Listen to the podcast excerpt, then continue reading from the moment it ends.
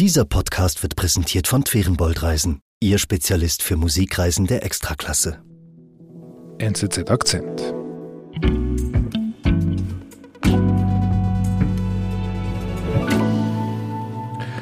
Hallo Oliver, schön dich da zu haben bei uns. Hallo, ich grüße dich. Du bist ja für uns in Berlin und ich muss schon sagen, schon ziemlich was los bei euch in Deutschland. Ja, in der Tat, die vergangene Woche seit Montag war eine Woche der Proteste, nicht nur der Bauern, sondern äh, auch der Spediteure und natürlich dann auch der Lokführer bei der Bahn. Also es liegt eine Woche des äh, Missbehagens hinter Deutschland. Mhm. Und begonnen hat das Ganze am 4. Januar in Norddeutschland. Mhm. Da äh, war der deutsche Wirtschaftsminister Robert Habeck privat auf einer Insel.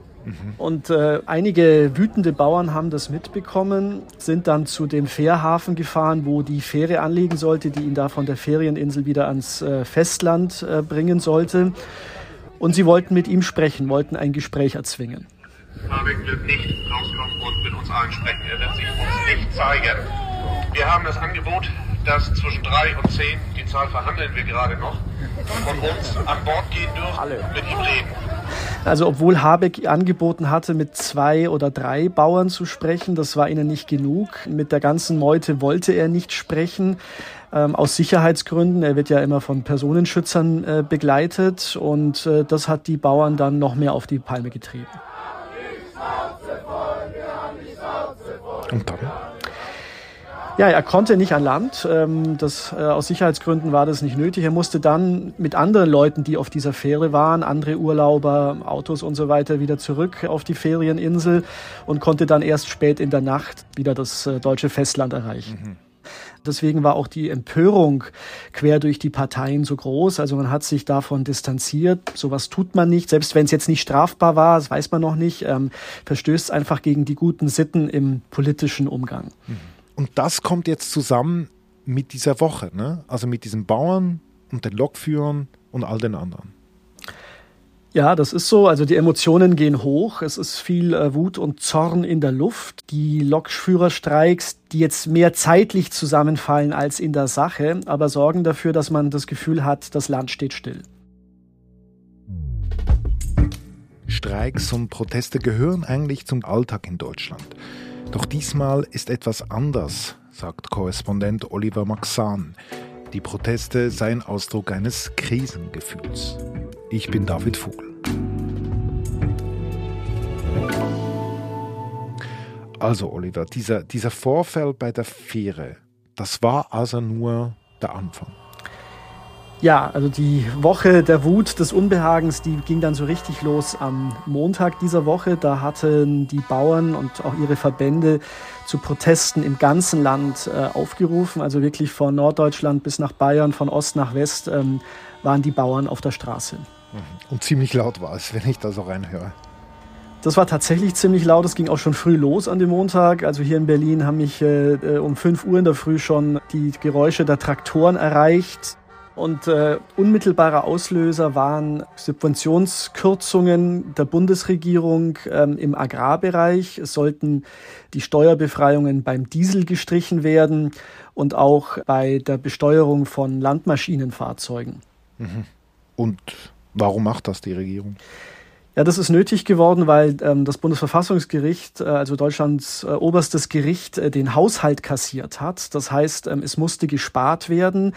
Und da hat die Bundesregierung in die Kassen geschaut, wo das möglich wäre. 17 Milliarden mussten zusammengekratzt werden. Und da hat es dann eben auch die Bauern getroffen. Okay. Liebe Bauern, liebe Bäuerinnen, Sie sind hier vor Weihnachten aus der ganzen Republik angereist tausende Bäuerinnen und Bauern. Das ist eine Ansage an die Berliner Regierung, dass das so nicht mehr weitergehen kann. Es reicht. Aber die Bauern waren sehr schnell empört und sind schon vor Weihnachten äh, auf die Straße gegangen. Die Bundesregierung hat dann einen äh, teilweisen äh, Rückzieher gemacht, hat die Subventionsstreichungen beim Agrardiesel auf drei Jahre gestellt gestreckt äh, und äh, die äh, Kfz-Steuerbefreiung, die bleibt erhalten, aber das genügt den Bauern noch nicht. Wir sind hier am 8. Januar. Wollen wir nicht alle einfach mal darüber gucken und grölen, wir haben die Schnauze voll im Chor, vielleicht hören sie. Wollen wir einfach mal anstimmen? Los, wir haben die Schnauze voll, wir haben die Schnauze voll, wir haben, wir haben, wir haben die Schnauze voll, wir haben die Schnauze Also die ziehen das durch. Die ziehen das durch, weil sie eben glauben, dass es um mehr geht als nur um Agrardiesel und äh, Kfz-Steuer für Agrarmaschinen. Sie glauben, dass sie seit Jahren von der Politik bedrängt werden. Düngemittelverordnung, Flächenstilllegung, der Wolf darf nicht geschossen werden. Also viele Bauern fürchten wirklich um ihre Existenz. Und deswegen äh, war diese Woche von Protesten begleitet und soll eben in den Höhepunkt am kommenden Montag münden, wenn dann in der Hauptstadt Berlin die Bauern aus ganz Deutschland zur Sternfahrt anrücken, um ihren Anliegen eben Nachdruck zu verleihen. Und wie war das jetzt aber für dich am, am letzten Montag bei der Demo in Berlin? Naja, also ich bin dahin und dachte, okay, da demonstrieren jetzt Bauern, aber ich äh, habe äh, mich sehr schnell gewundert, also ich, als ich da von der Siegessäule in Richtung Brandenburger Tor äh, lief, das ist eine ganz breite Straße des 17. Juni, da waren zwar viele Traktoren, aber es waren äh, fast ebenso viele Lieferfahrzeuge, Lastkraftwagen, Autos äh, mit Werbung für Schlossereien, Klempnerbetriebe und so weiter. Also da waren auch sehr, sehr viele Handwerker unterwegs. Mhm. Woher kommt das? Also ist es einfach Sympathie für die Bauern? Es ist äh, eine Solidarisierung mit den Bauern, äh, aber man hat das Gefühl, man sitzt mit denen im selben Boot. Mhm. Also ganz konkret äh, ging es äh, um eine Erhöhung der Mautgebühren für Lastkraftwagen im letzten Jahr. Deswegen waren zum Beispiel Zimmerleute da, die sagen, ja, unsere Holzlieferungen werden jetzt teuer. Und Spediteure, die sagen, ja, wir müssen das weitergeben an unsere Kundschaft und wir sind ohnehin enorm unter Druck. Und äh, da war so unisono die, die, die Meinung, wir haben die Schnauze voll, das ist die schlechteste Regierung seit der Wende. Das kann doch nicht zu viel verlangt sein, dass man irgendjemand da hat, der halbwegs denken kann und nicht nur von der Tapete bis zur Wand, sondern vielleicht auch mal ein bisschen weiter. Da gab es dann auch eine Kundgebung ähm, am Brandenburger Tor und da haben verschiedene Redner, Redner in Richtung des Reichstags, wo ja der Bundestag sitzt, immer wieder gesagt, wir haben einen Fachkräftemangel im Bundestag und äh, liebe Ampel, ihr seid gekündigt. Wir sind gleich zurück. Erleben Sie mit Ferienboldreisen die schönsten Städte und Konzerthäuser mit Weltklasse-Akustik. Wir bringen Sie bequem an die besten Adressen. In die Elbphilharmonie in Hamburg, in die Scala di Milano oder Semper Oper in Dresden. Denn hier entfalten sich große Kompositionen am eindrücklichsten. Gänsehautmomente inklusive. Twerenboldreisen, Ihr Spezialist für Musikreisen der Extraklasse.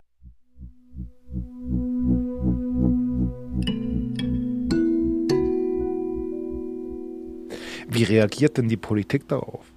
Ja, die Politik reagiert und äh, sie reagiert nervös. Also zum einen hat ja die Bundesregierung schon, das habe ich ja beschrieben, Teil der Maßnahmen kassiert. Jetzt aber zunächst ähm, will sie hart bleiben.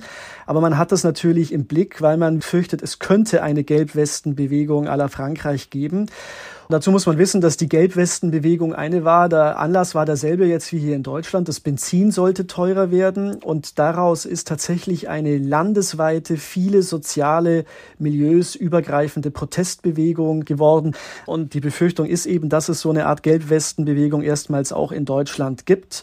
Und gleichzeitig erhebt man den Zeigefinger. Also Wirtschaftsminister Robert Habeck hat jetzt ein langes äh, Video veröffentlicht, ähm, wo er einerseits Sympathie ähm, für ja, demokratischen Protest äußert, das sei legitim. Sie wollen ihre Kritik zum Ausdruck bringen, einige einfach ihrem Ärger Luft verschaffen. Das ist ja recht. Aber er warnt davor, dass eben sich darunter auch Leute von weit rechts mischen, die ihre Umsturzfantasien da äh, durchleben wollen. Aber, und es ist ein großes Aber, wir dürfen nicht zulassen, dass Extremisten diese Verunsicherung kapern. Und dieser erhobene Zeigefinger von dem grünen Minister Habeck regt die Leute wieder auf, weil sie sagen, ja, das ist doch gar nicht repräsentativ für die Demonstrationen, wie wir sie erleben. Da mag es einige Trittbrettfahrer geben, aber sie glauben, es ist ein durchschaubares Manöver. Man will eben die Protestbewegung diskreditieren. Und die anderen, die Opposition? Wir brauchen in dieser Region leistungsfähige landwirtschaftliche Betriebe. Ja, die Opposition versucht natürlich auf diesen Zug aufzuspringen. Also der CDU-Chef Friedrich Merz nimmt die Bauern in Schutz und ähm, solidarisiert sich mit ihnen. Und diesen Respekt, den verlangen Sie zu Recht. Und ich stehe an Ihrer Seite, wenn es um diesen Die CDU hat allerdings so ein bisschen das Problem, dass sie in den letzten Jahren den Landwirtschaftsminister immer gestellt hat, was sie natürlich so ein bisschen unglaubwürdig macht. Okay. Dieses Problem hatte die AfD nicht. Die hat nie einen Minister in Deutschland gestellt und die versucht jetzt natürlich, diesen Protest auf ihre Mühlen zu lenken. Wir holen das Land aus der Rezession und streichen die CO2-Abgabe ersatzlos. Wir beenden die Energie. Sie haben jetzt ein Video veröffentlicht und versuchen natürlich also den Unmut mit der Ampelregierung jetzt mit diesen Protesten zu verbinden, da ihr Kapital draus zu schlagen. Denn ohne unsere Landwirtschaft werden unsere Lebensmittel unbezahlbar. Danke, dass ihr für uns da seid. Danke, dass es euch gibt. Mhm. Danke, dass es euch gibt. Also anbiedernder kann man es nicht machen. Ja, also es ist natürlich so, dass die Umfragen zeigen, dass in keiner ähm, politischen Bevölkerungsgruppe so viel Rückhalt für die Bauernproteste ist bei der AfD. Insofern spricht man da zum eigenen Publikum und hofft, dass man eben auch die Bauern oder einige von ihnen auf die eigene Seite bringen kann. Oliver, wohin führt denn das Ganze? Also nochmals, du hast am Anfang gesagt, es gibt so eine Art Krisengefühl. Wir haben eine Art Stillstand. Das sind natürlich Streiks, die kennen wir seit Jahrzehnten, diese Streiks. Und trotzdem sagst du, da, da ist etwas mehr da.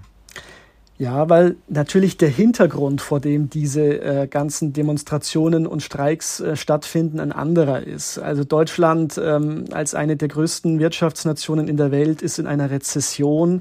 Die Inflation ähm, hat die Preise nach oben getrieben.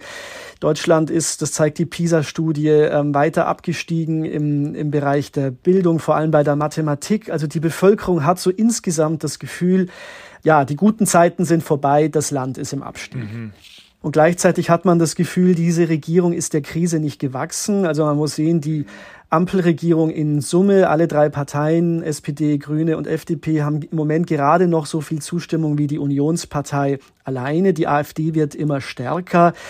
Es kommt zu Parteineugründungen. Äh, die linken Polit ehemalige linken Politikerin Sarah Wagenknecht hat jetzt eine neue Partei gegründet. Der frühere Verfassungsschutzchef Maaßen will eine Partei rechts der CDU äh, und links von der AfD gründen. Also da gärt was, äh, da ist was im Umbruch. Mhm. Und es kommen ja noch Wahlen.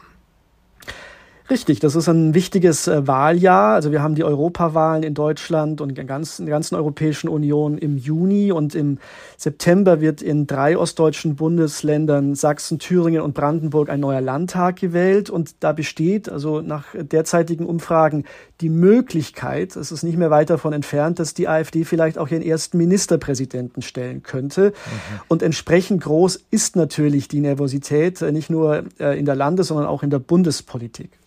Also man kann wirklich sagen, dieses Jahr 2024, das hat es in sich. Ja, das Gefühl ist, also dass es äh, so eine Art Scharnierjahr werden könnte, also ein Wendepunkt vielleicht hin zum Guten und Besseren, aber auch zum Schlechteren. Mhm. Viele Menschen fühlen sich äh, von der etablierten Politik allgemein nicht mehr vertreten. Und insofern könnte es sein, dass Deutschland einer Phase der Instabilität entgegengeht. Die Deutschen sind ja eigentlich sehr stabilitätsverliebt. Aber möglicherweise gleichen sie sich eben da äh, mehr und mehr auch ihren europäischen Nachbarn an, wie beispielsweise Frankreich, die ja seit Jahren immer wieder mit Instabilität zu kämpfen haben.